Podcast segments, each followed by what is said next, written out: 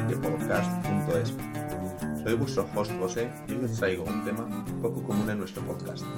Hoy hablaremos sobre cómo crear una marca personal en redes sociales y conseguir proyectar ese carisma que todos tenemos dentro.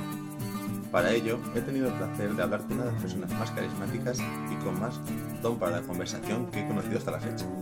Él es Dave James, a quien podemos definir como coach, mentor, speaker y podólogo, o como él se autodenominó, The Positive Pod, y que en la actualidad está enfocando su carrera a ayudar a podólogos y health practitioners a promocionarse de forma efectiva en el mercado y conseguir atraer al cliente apropiado mediante coaching one-to-one y grupal. En el post podéis encontrar los enlaces a sus redes, a su grupo de Facebook y a su guía sobre cómo mejorar tu negocio. Nuestro invitado de hoy ha tenido sin duda una carrera intensa y siempre guiada por su pasión, como veremos durante el episodio, y fue uno de los primeros podólogos que comenzó a crear contenido en redes sociales, con lo cual ha vivido toda la evolución de las plataformas. Una charla muy interesante de la que seguro que todo el mundo puede extraer algunas ideas que le ayudarán a mejorar su éxito en redes sociales. Como siempre, gracias por estar ahí y no olvidéis que queremos conocer vuestras impresiones del episodio. Podéis compartirlas a través de Instagram, Facebook o la plataforma que hayáis escogido para escuchar el podcast. Vamos con el episodio.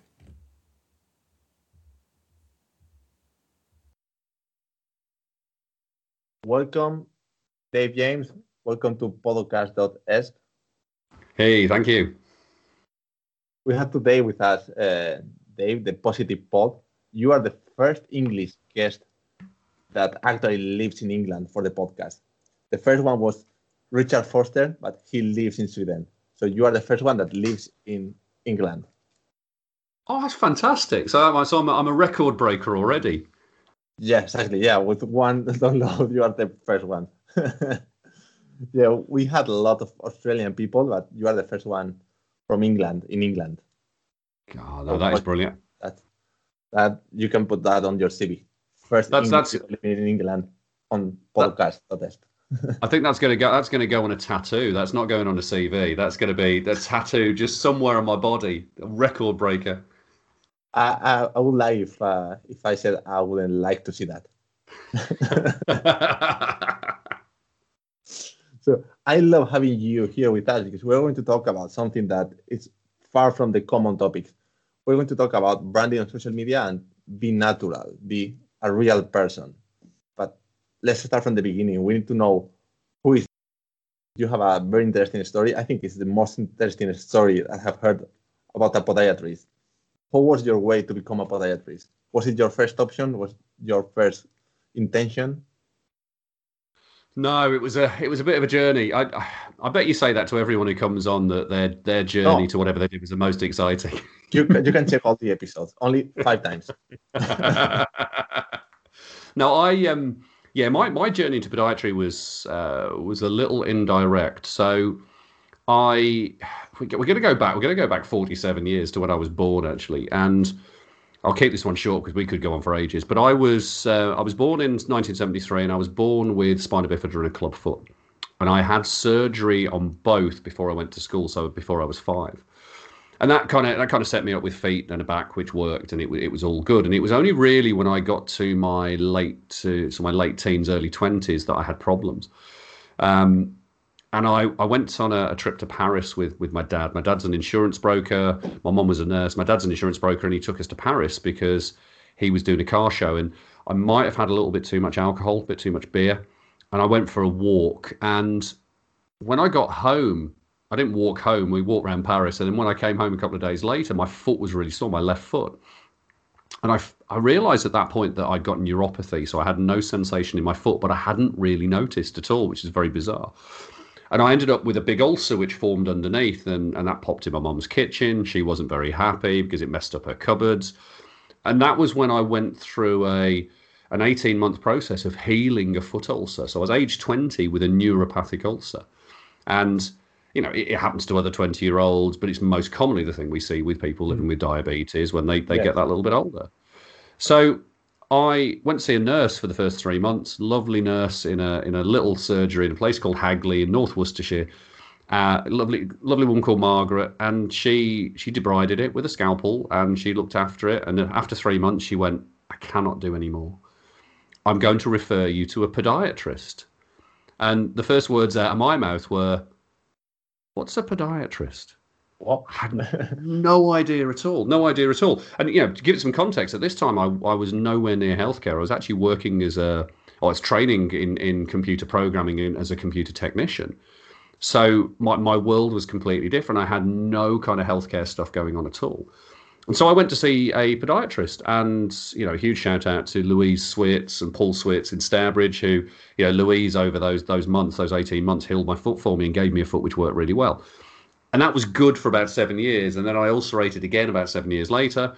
Um, Louise fixed that for me again. She sorted that out, and that was the point where I'd already, I'd already kind of, to use a COVID word, I'd already pivoted and I'd moved from computing into care and then into nursing. And and when my I had my second foot ulcer, I was an A and E nurse. So I was working in hospital in Oxford, in A and E, putting people back together. Worked there for three years, and it was a brilliant, brilliant time. But it was kind of at the end of those three years, I realised that I I wanted to start a family. I'd met my wife. We she was pregnant with with our first child, first you know one of three, and I realised I needed to kind of change my direction because working shifts as as a nurse wasn't going to be good for family life. And so I looked at what I could train as, and it was kind of podiatry came up high on the list.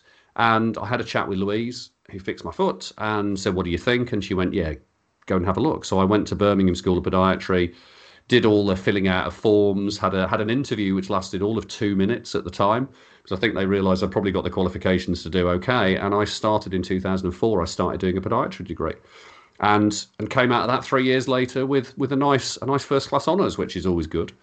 Um, started work in the NHS, which was which was cool. Um, worked in the NHS in total for about think it was about seven and a half years as, as a band six and then a band seven for the last sort of five and a half years.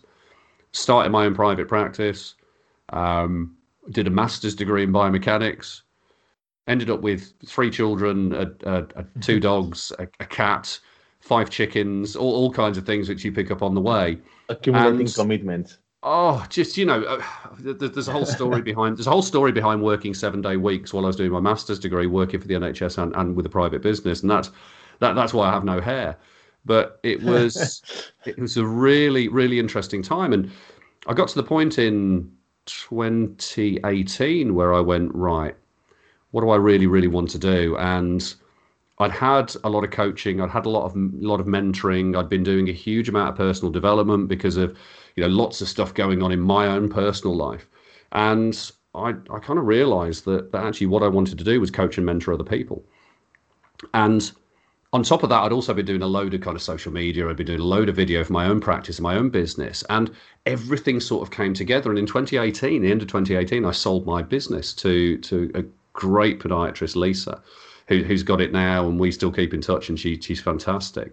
And and then started to move into the world of coaching and mentoring. And as well as that, there's been working for Forgotten Feet, which we we talked about briefly before we started recording. We can talk about that later if you want, and and also started working as a as a, an associate lecturer at the Birmingham School of Podiatry. So going back and actually teaching mm. podiatry undergraduates, while at the same time moving into coaching and mentoring and helping other business owners and other healthcare people with their with their businesses and their marketing and and really just being themselves. So it's been, yeah, it's been an interesting journey. And this is the point where you say, and now we've recorded the whole podcast. Come back for yeah, part two. You you messed up my questions. no, no, no. Actually, as I have been stalking you, I know there was a very important and interesting point for me where you had to make the decision. You were, as I mentioned, you were accumulating commitments in your career, and the week always had seven days. you had more things to do. And there was a point where you had to choose. You were on a master's, you were working on the NHS, and you were opening your own business, and you had to choose. And you didn't choose money; you chose fulfillment.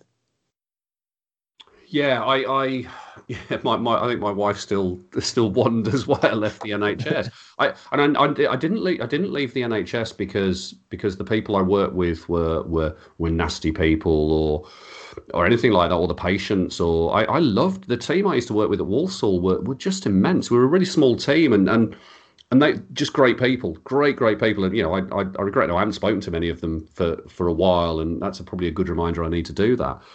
but I, yeah, I did look at my commitments and go, where is the fracture point? And I realised, and it was actually 2015 was a was a big year for me. That was a year where kind of things fell apart at the end of 2015, ironically. Um, but I think it was building up to that anyway. But when I when I handed my notice in in the NHS at the end of 2014, and then I finished off my masters, there was actually quite a lot of relief. And I realised with the NHS that as much as I could change my encounters with patients and I could change the way I, I worked with the people around me, I couldn't change the whole NHS, and I was really frustrated with that. And my and my my goals as well when I first started in the NHS, I could see myself going into a managerial role. I could see myself moving up the, the levels on the NHS. But that changed over those sort of five and a half years working as a as a band seven.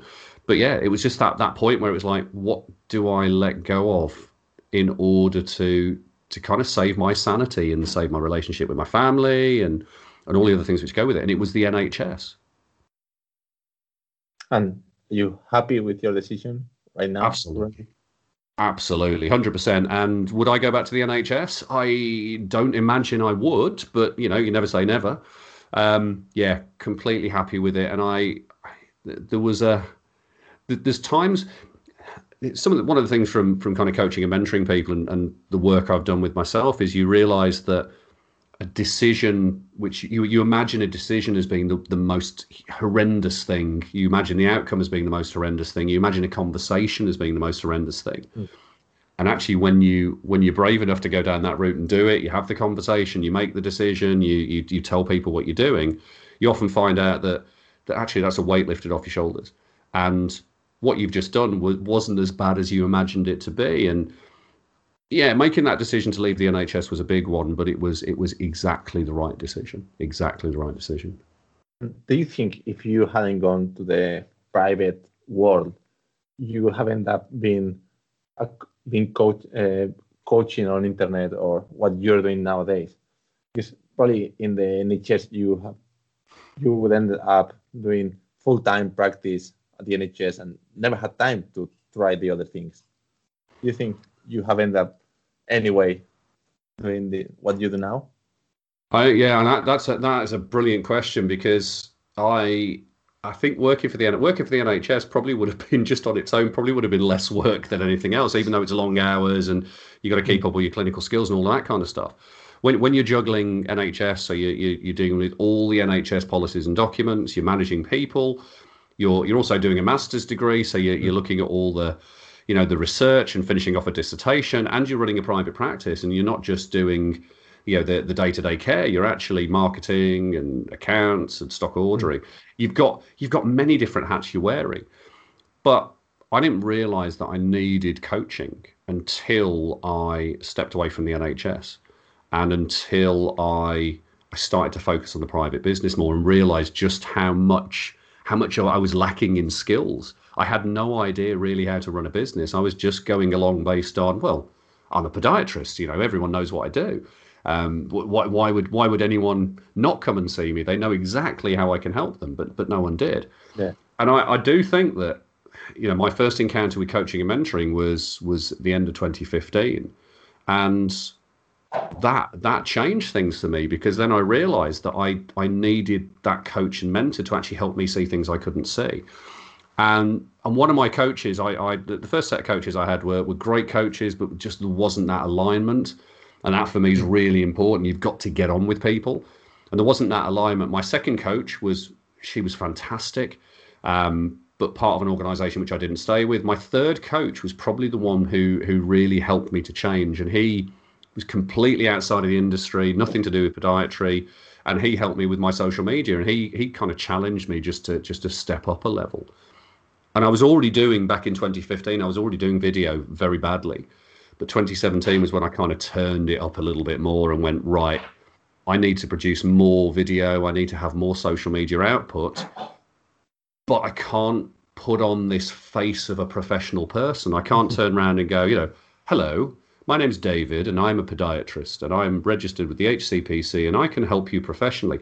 There was no time for it. It was kind of like, hi, I'm Dave. You got a problem with your feet? I can probably help you.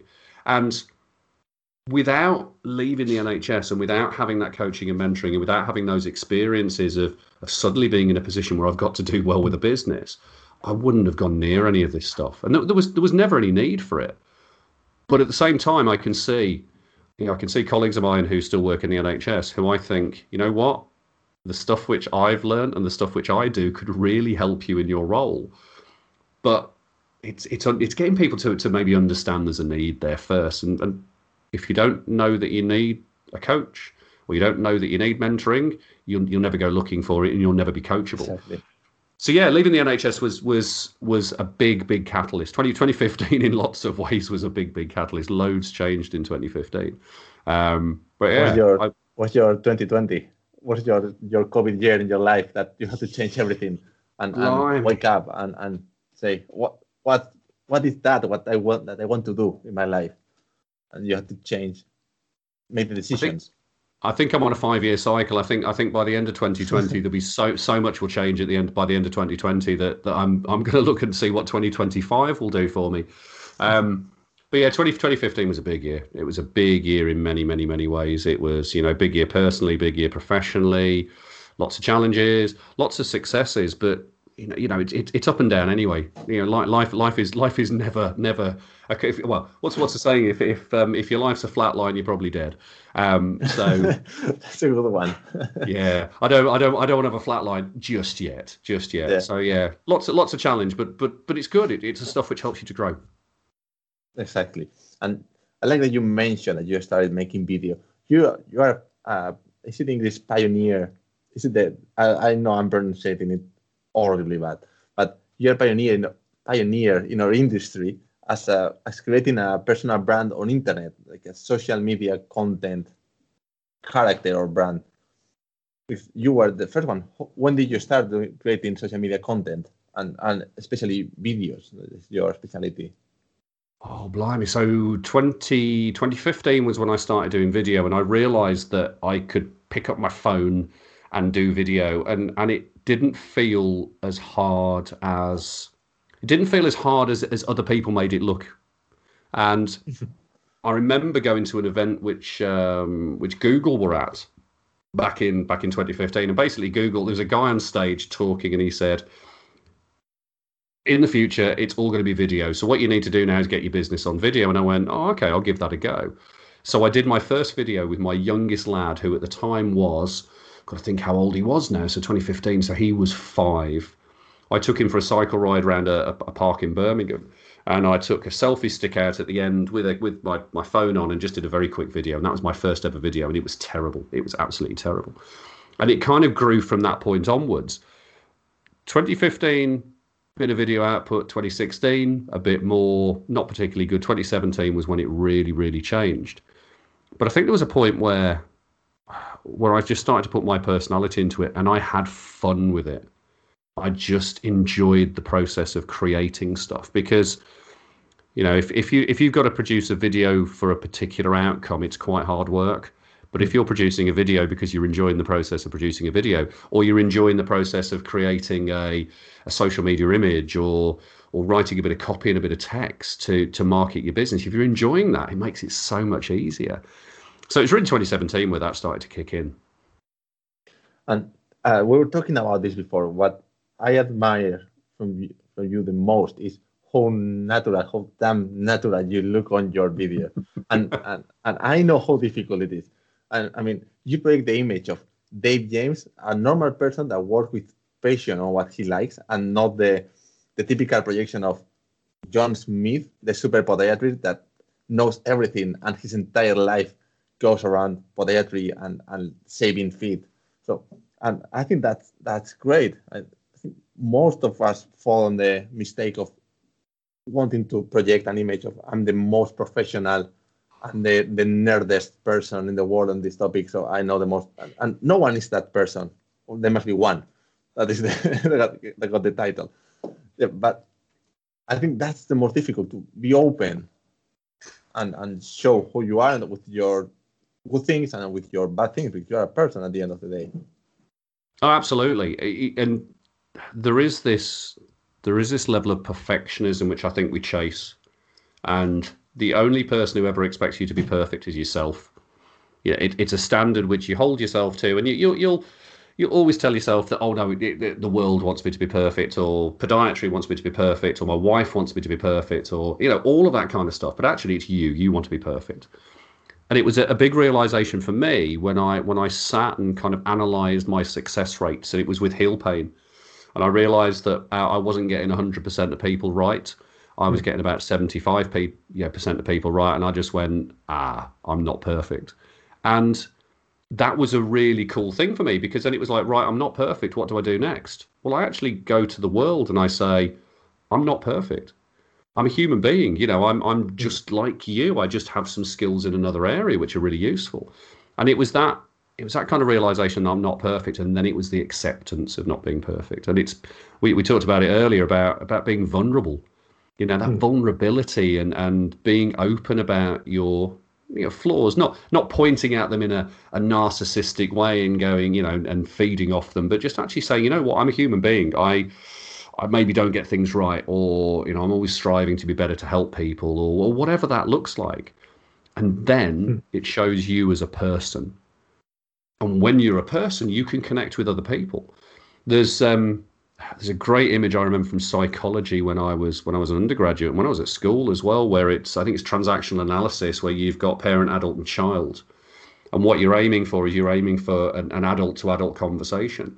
And I think sometimes if we change the the parent to practitioner, it becomes a practitioner to adult. It's not an equal conversation, but when it becomes person to person, it, it changes absolutely hmm. everything. But in terms of me, in terms of me looking natural, I think I just had to come to terms with the fact that I have a very large forehead. I have a very big nose. I have a small chin, and I sound like I'm from Birmingham. And I can't change that. And and, and when patients used to see me in clinic, that's exactly what they would get. And and no one walk, ever walked in the room and went, "Oh, you're ugly." so so why was anyone ever going to say that about me on video? and it was just being comfortable with the fact that I wanted people to see me as I as I truly am. You know, tattoos, skinheads. You know, I like rock rock music, and I talked about those things. And I think it's very uncomfortable for patients when they see you on your social media as this person. So you could dress up in a suit or a shirt and a tie or a blouse or whatever you want to wear, but when they come into clinic, you're wearing a polo shirt or a scrub top there's massive incongruence. So you might as well be yourself at the very, very beginning of that relationship. And that was it was just it was fun experimenting with that and see and to see actually seeing where it would take me. And it was it, I'm still I'm still on that journey. I'm still on that journey now. Hmm. And I, it's funny that most of the people that create media content is to promote their project, their business, something. what do you think that is more effective as a marketing tool, being natural or being super professional? I think that I think that both have a place, but I think that I think natural for me wins out every time. I think there are times when you do have to be professional. You know, the the professionalism is the professionalism is at your core. You know, professionalism for me is like breathing. It's it's it's always there and it's automatic. Once you've got your degree or your diploma or your qualification, unless you do something insanely stupid like gross misconduct or you know or hmm. deliberately hurt someone your professionalism is is kind of un, un, untouchable it's just there at your core and you can lean on it. it. it's like a base you can work from that place so i think having that professionalism is really important and it's great to reference it it's great to go back and say look i am a professional but here i'm going to show you some more of my personality but but for me yeah natural every time just just be yourself. Mm. Just just talk talk from the heart. Talk from talk from the thing. You know, talk about the things which excite you. Talk about the things which you know make you laugh or make you cry. Or talk about talk about the successes you've had with your patients. Talk about the you know what you love about your patients and and what you love about working with them, but not in a cheesy way.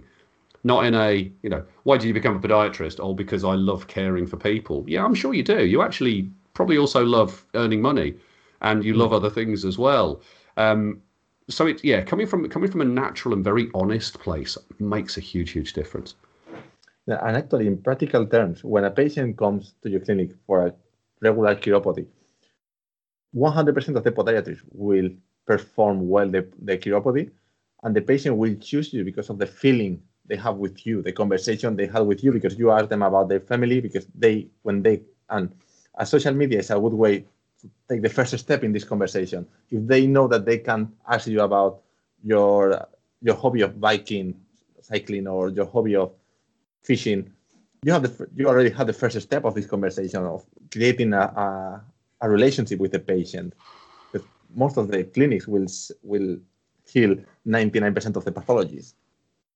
Yeah, absolutely. And and there's there's, there's a, thing called the 80-20 rule, which is you know it's the Pareto principle that 20% of your skills as a podiatrist or as a clinician will treat 80% of your patients. Whereas what we do is we try and train in 100% of things we can do, and, and it doesn't cover the, the, the broad spectrum. But what's, what's really interesting, you, you, talked about that, it got me thinking about, you know, I, I, I miss the patients I had in clinical practice.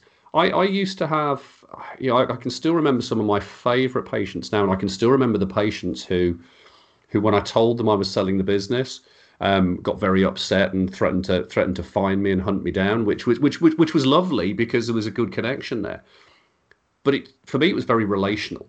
And, and I think a lot of healthcare people they they work on a relationship basis. They want to get to know the people they work with, and it's not everyone. I know some hmm. some podiatrists, I know some foot health practitioners, I know some nurses, I know some some doctors who are very transactional.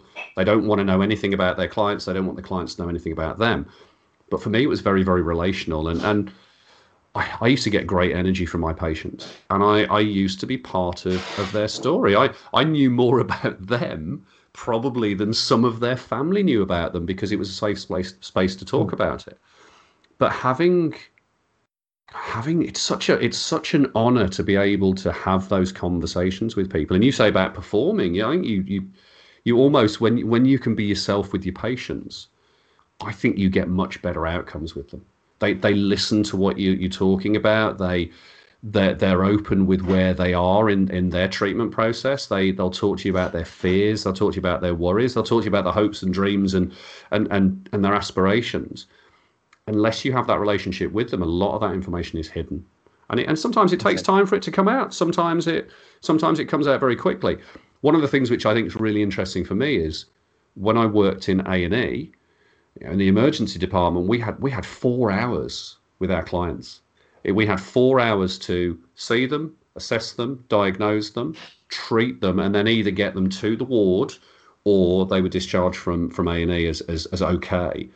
And when you have four hours with people, you get to know people really, really quickly. And I think I think that was a big part of it. Is it gave me some skills in communication where I could read people quite quickly. And my, my barometer was simple. Can I tell you a dirty joke in the next five minutes? If I can tell you a dirty joke, we're going to be okay. And I'll tell you now, I got that wrong quite a few times. But you need to try.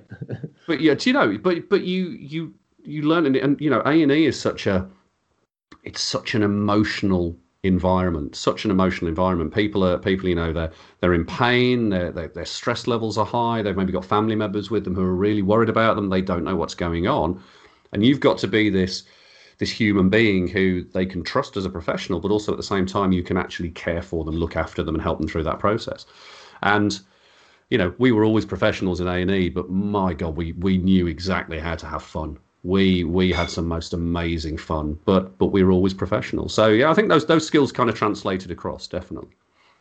And, and you sent me when uh, recently the, your last talk in the Foot and Ankle show, and yeah. I love this video. I think the name of the video, I don't want to say wrong, but it's what I don't want you to know about me. Isn't the name of the video? That's it. Yeah, yeah, yeah. And and I I love the the message of the video. It's, uh, probably you will explain it better than me, but you talk about finding the why of the things you do, find the core of your actions or your or the the direction of of your life, career, whatever it is that, that you are pursuing. Yeah, Absolutely, it was. In fact, the the talk started off with me, I think, for about the first sort of four minutes, telling people about my failures, and it's exactly. and it's, yeah, a, it's, a, it's potentially it's a terrible way to start a presentation, but it that that in itself was was influenced by one of my coaches who who does something very very similar on stage, and I for me I'm I'm I'm really excited about the opportunity to actually do the same kind of talk on stage, to actually stand in front of an audience and tell them about my failures, my my deep personal failures, to show them that actually it's really important to go there. And but yeah, we talked about talked a lot about whys. Um, you know, my my why is always I always I wasn't sure of my why until I actually sat down and worked on it with my coach. And my my why is is ultimately how do I make sure that the 20 year old version of me, that that Dave who has long hair, listens to rock music, is a computer programmer, but has a hole in his foot, how can I make sure that that version of me knows who to go to for their foot problems? And that when they get to that person, that person either has the skills to treat them or they have the knowledge and, and the connections and the network to refer them on to someone who does. Because excuse me, for me, if I hadn't have had that that kind of connection with the podiatrist, I wouldn't have had my ulcer healed. I could have ended up with an amputation. I could have ended up with an infection with sepsis. I, I wouldn't have met my wife because I wouldn't have gone to train to be an A&E nurse.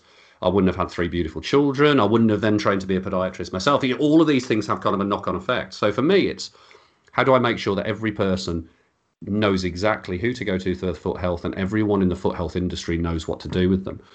And when you think about it, for me, is a really powerful why. And mm. everything I do from that point stems around that. So every conversation I have, every opportunity I have to to you know to promote foot health and, and podiatry and to help someone with a foot problem, every person who is struggling to market their business, you know, how can I help them to market their business better? Because when they market their business better, people can see them. When people see them, they come and choose them as the person to treat them and it, it's all about it's everything kind of mixes together. So the why was very very powerful. And using that as an anchor point because we uh, as professionals as you know as medical professionals as healthcare professionals we always talk about the what we do and the how we do. Yeah we'll talk about the ingrowing toenail surgery and we'll talk about the process and the procedure. We won't talk about why we do it or we won't talk about why we're doing it for the patient. You know it's not about the ingrowing toenail or the surgery it's about it's about the freedom from pain. It's about the ability to do the sport they want to do. It's mm. about the, you know, it's about the, the, the mom who doesn't then have to worry about her 15 year old picking nails when and not and not saying something about it. It's, it's such a deep thing when you start to look at the why. And I think if we asked our patients, you know, what you know, what's important to you? Why are you here? Why would why would getting this fixed be important to you? And actually exploring that. And I think if we understood that that why from patients, it would make it would make what we do so much more powerful. And it's powerful anyway. So yeah, yeah the why the why was a big thing on that presentation. Absolutely. Here, uh, here in England, in the, on our template with every patient, we ask about short-term goals and long-time goals, and I, it's something that I didn't do in Spain, and it changed. It makes a huge difference on how I approach the patient and our relationship. Now I know what personally this patient expects of from me and what and of their life. They, maybe they want to run a marathon and they came for a corn. That is the minimum thing, but the goal is high goal. So it helps a lot to approach the, the treatment because I know maybe just removing the corn is not enough. And I know how to build a relationship of confidence with the patient. While if I don't ask the goals, Maybe yeah. I, I don't have anything to talk, or I don't know when I did enough or when not. You, you don't you don't know when the patient comes to your door what what they've done already or who they've spoken to beforehand. So we I go to the the national running show at the NEC, excuse me, every, every January and, and, do some work with Sports Injury Fix, and it, and it's brilliant. It's a great place, and we get like 15, 20 minutes with with injured runners and, and injured sports people. And, and we say to them at the very beginning, or when I say to them, and I know I know some of my colleagues do, we, we say to them, what would be a good outcome from your 15 minutes with me? Because if we if we assume that every runner has heel pain or a um, you know, or shin splints, and I'll, I'll, get in trouble for saying calling it a shin splints from the professional people, or they have runner's knee or iliotibial band syndrome, whatever it is, whatever the diagnosis is, they they might be coming to us just to get a second you know a second diagnosis or just to get a second opinion they might be coming to us because they're they're unsure of what the problem is they they just want someone to tell them what it is they might be coming along for treatment but if we assume that everyone is coming along for treatment and we get stuck in and treat them straight away they might not want that and then we've not matched their expectations. So if you if you can set the bar at that level beforehand, you're you're on the same page, you're at the same level as them, same page as them. It makes a huge difference, and I don't think we do this enough. I, I think we look at we look at goals which are almost almost measurable in terms of you know what's your pain score? Is it you know how many out of ten Exactly. is it? Something you can treat. yeah, absolutely. And then manage, but Yeah, and, and we, you know, I mean, for me, I, I would always say to my patients, say with heel pain, you know, I'm going to treat you. You're you're going to get better. Your pain at the moment is eight out of ten. Obviously, we want to get it lower than that, but it might be that your pain stays out of eight out, eight out of ten, but you can do twice as much walking, twice as much exercise, and get twice as many things done as you could before. And that might be the first indicator that things are getting better before the pain reduces. Or it might be your pain goes down to two out of ten, but you can still only do a certain amount of, of exercise, the same amount of exercise you had before. And it was just saying to people, everyone's different. You know, there's no right and there's no wrong, but we'll know if it's not going in the direction we want, and then we can review it. And I think that that openness and honesty always helped, but it was always great at the beginning to say, "What is it you want from me? What what would be a good outcome of your time with me?" And that question for me changed absolutely everything. yeah, exactly. It's a complete change of the way you approach the patient, how you understand the conditions of the patient. Exactly, exactly.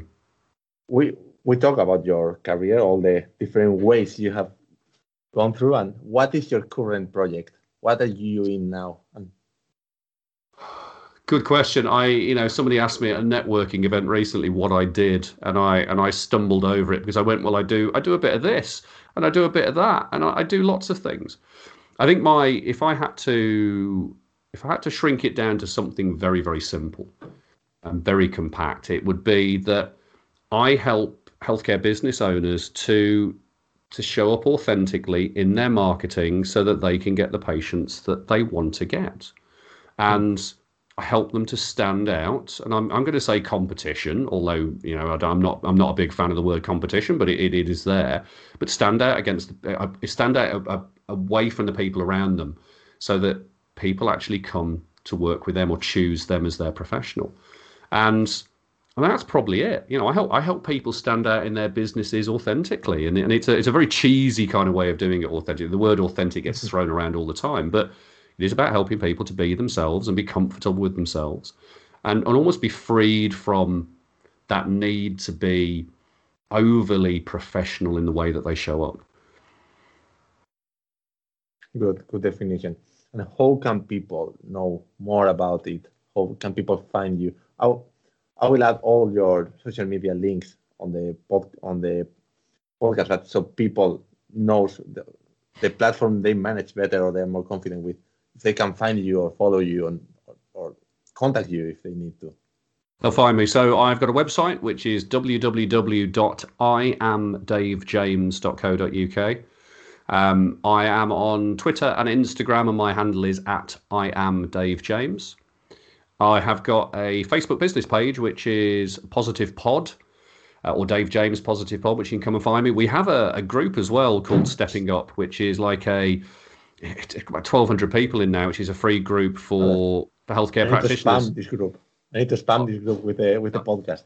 Go on, pop it in there. Well, so you'll you'll post it in there, and I'll post it in there too. But um, it's a brilliant group. It's one of my favourite favourite places to be because everyone there's, there's people at different levels from different professions, mostly in the foot health world. We've got some reflexologists in there as well. We've got coaches in there. There's there's some great people in there, so you can come and find me there.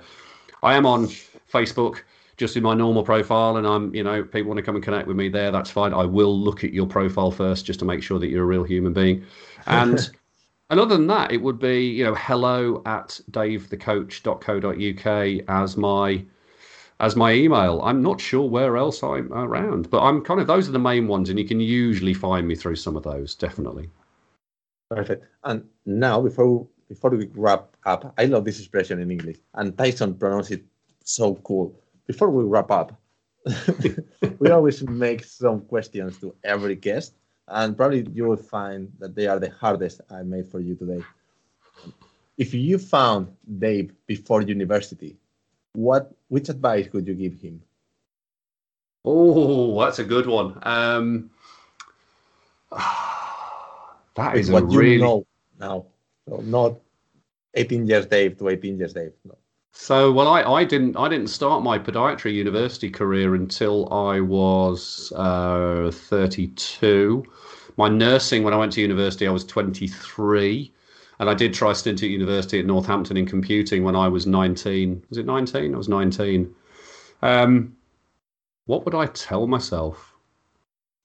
I think I I would tell myself that it's it's okay to change direction, and it's okay to it's okay to look for information outside of your your bubble. That's what I'd tell myself. I Yeah. think that's that's great. Open Mm. open the mind. Yeah, You yeah. You work as a podiatrist. You are not a podiatrist. You weren't born a podiatrist. You chose to work as a podiatrist, and you are, and it's um, it's fine to change your mind and choose doing something different. Yeah, and do you know, do you know one of the things I probably would tell myself is I didn't really start my personal development journey until I was 42. And I I remember this is a very I'll do a very short story because obviously your recording will run out and we'll run out of tape. But I was when I was 20, I went to San Francisco um, with my dad and a friend of my dad's who used to be in a car club. He was a, a secretary of a car, a classic car club, and I got driven around a a place called um, St Helena in Northern California, which was just just amazing, amazing place in a in a, a pre fifties MG. And the guy who drove me around was a guy called Mr. Grace, who ran a vineyard.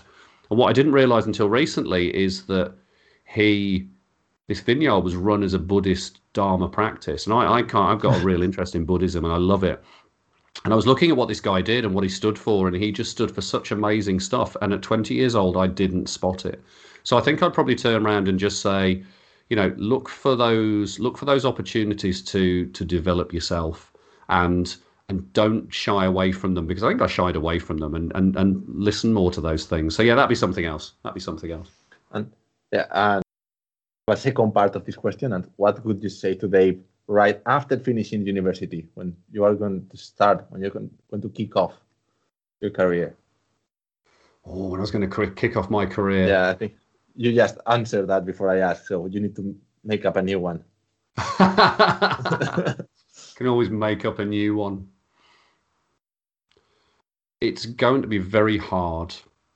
You are going to you're going to push yourself to the absolute limit and beyond.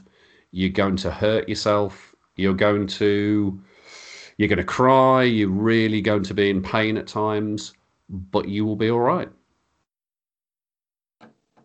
Yeah, until, until you die, you will always come up again. have have chil- have children and you'll never stop worrying that that's the thing i when my when my my daughter when my wife was pregnant with my daughter i realized from that moment that i would never stop worrying again until the day that they put me in the ground so yes you worry anyway N- no offense for all parents, but I just had a, a, acquired a uh, cat. We adopted a cat, and she was missing for two days, and I couldn't sleep for two days. And and before we had this cat, I hated cats. I'm allergic. I don't know why I'm not allergic to this one. It's strange, but I couldn't sleep, and I felt like, oh my god, that's how my parents felt when I went I, out all night, and I came back late in the morning. But I, I was fine in myself. I knew myself I was fine, but they didn't know and and when someone is missing you don't know if they're fine or not. Yeah. So- no you do. And and you you know you know as i mean uh, my oldest is 16 as we talked about before before we started recording. She's 16 and i i know what the world's like and because because of working in a&e i've seen it. And because of some of the things i've done i've seen it. But I know that she has to go out and she has to make mistakes and put herself in a position where she's, you know, she's going to be challenged because she'll grow from it. And it is the, it, it's it's one of the most painful things ever is is having to kind of hold yourself back and knowing when to act and when not to act. It's very difficult, very very difficult.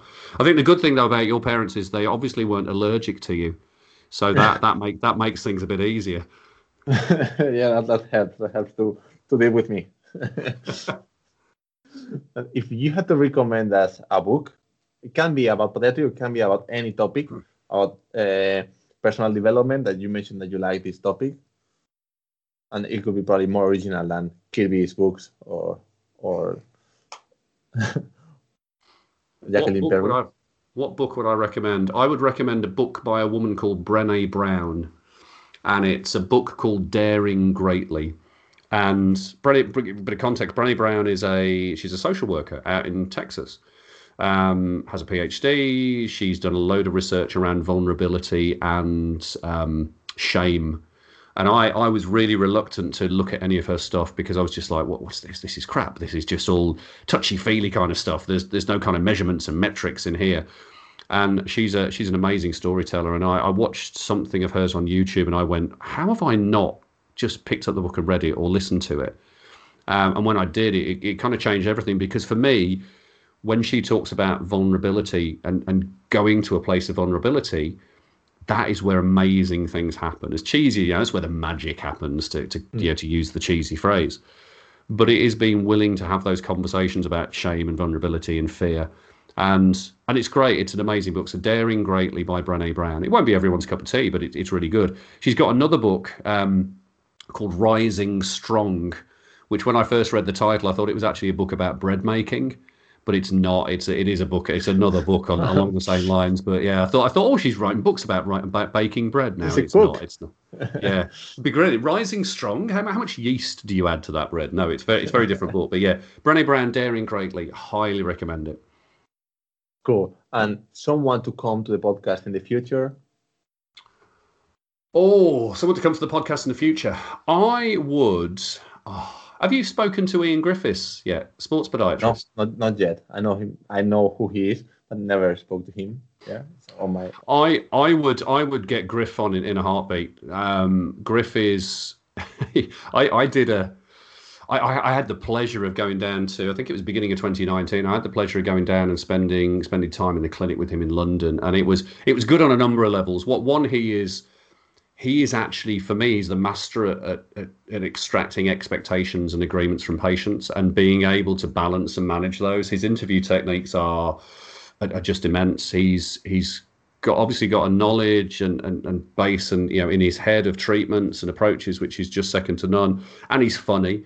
Um, and I, I actually spoke to him and he told me his story of how he ended up in podiatry, and that's an epic story in itself. And I've got that on I've got that on uh, video. So well, I've got that on video and put it on my on my YouTube channel but yeah, Griff, Griff is definitely. I, I would, I would get him on in a heartbeat. Who else would I get on? Oh, I'll have to think about that. I'll maybe tell you that on an email. Mm, okay, perfect. It's fine. I have a list of people, and Ian is one was one of the people I would like to talk to talk to. And last question, and the most difficult. I, I presume you know what a tortilla is. A Spanish yes. tortilla de patata is. Okay. So yeah. now the question: Yeah, with or without onion? Oh, with onion. With onion, okay, yeah, you you passed the the test. You can come to Spain. Otherwise, oh, I would brilliant. send a, a, message to the border and say, no, don't let don't let this guy come in. You might have a mustache. Be careful. Tortilla with onion every time, definitely. it's been great, Dave. Thank you for being with us, and, and actually, you encouraged me to show more about me when I record podcasts and when I or when I do social media content. I think that could be a change in my in the way I approach my social media content. Awesome. No, no. Look, I'm looking forward to it. It's been a pleasure. No, thank you, thank you for your invite. I, I love it. It's great. I love what you're doing. It's uh, yeah, it's fantastic. I'm looking forward, looking forward to seeing the more of you. and I will see. I hope I see you soon on a, on National Congress or, or anywhere. If I go to Birmingham, I will send you a message. Say, Dave, I'm here. Oh, mate, do it, and I'll yeah, I'll gladly gladly take you out. It'd be my pleasure to do that. Thank you for being with us, Dave. It's been a pleasure. Thank you.